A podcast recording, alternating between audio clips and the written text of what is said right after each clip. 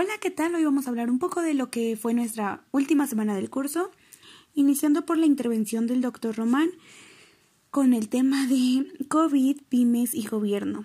Me gustó que el doctor tomara un tema que es muy relevante en estos momentos, que es el COVID es una enfermedad de ricos, puesto que de alguna forma alguien lo hizo saber así, pues el llevar esta pandemia ha implicado muchas cosas, muchos cierres de negocios, muchos cierres de empresas, muchos desempleos, eh, muchas decadencias. Entonces, realmente las personas que lo están viviendo más es la clase media, pues eh, nos dimos cuenta que los gobiernos fueron débiles y tuvieron una pésima organización para sobrellevar esta situación.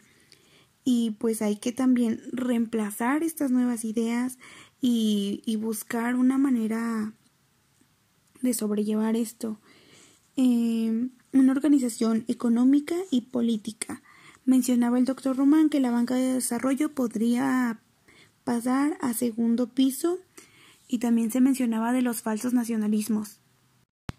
Algo también muy relevante es que el gobierno se olvidó de las empresas de las poblaciones y referente a esto quiero mencionar algunos puntos que considero muy importantes con lo que está sucediendo en estos momentos en Latinoamérica, como por ejemplo lo de Colombia con la reforma tributaria.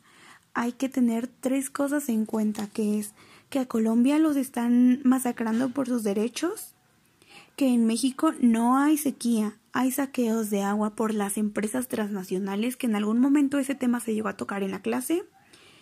Y lo más reciente que fue lo de la caída del metro 12.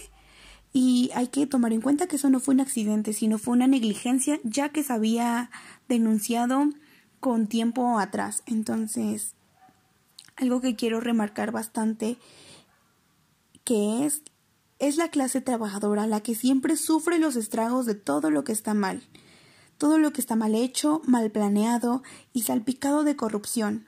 Esta misma clase social, por la que dicen preocuparse, es la misma que se abandona ante las atrocidades y al mismo tiempo la única que resiste, pues nos hemos dado cuenta que la mayoría de las luchas, la clase trabajadora es la que tiene que soportar todo eso.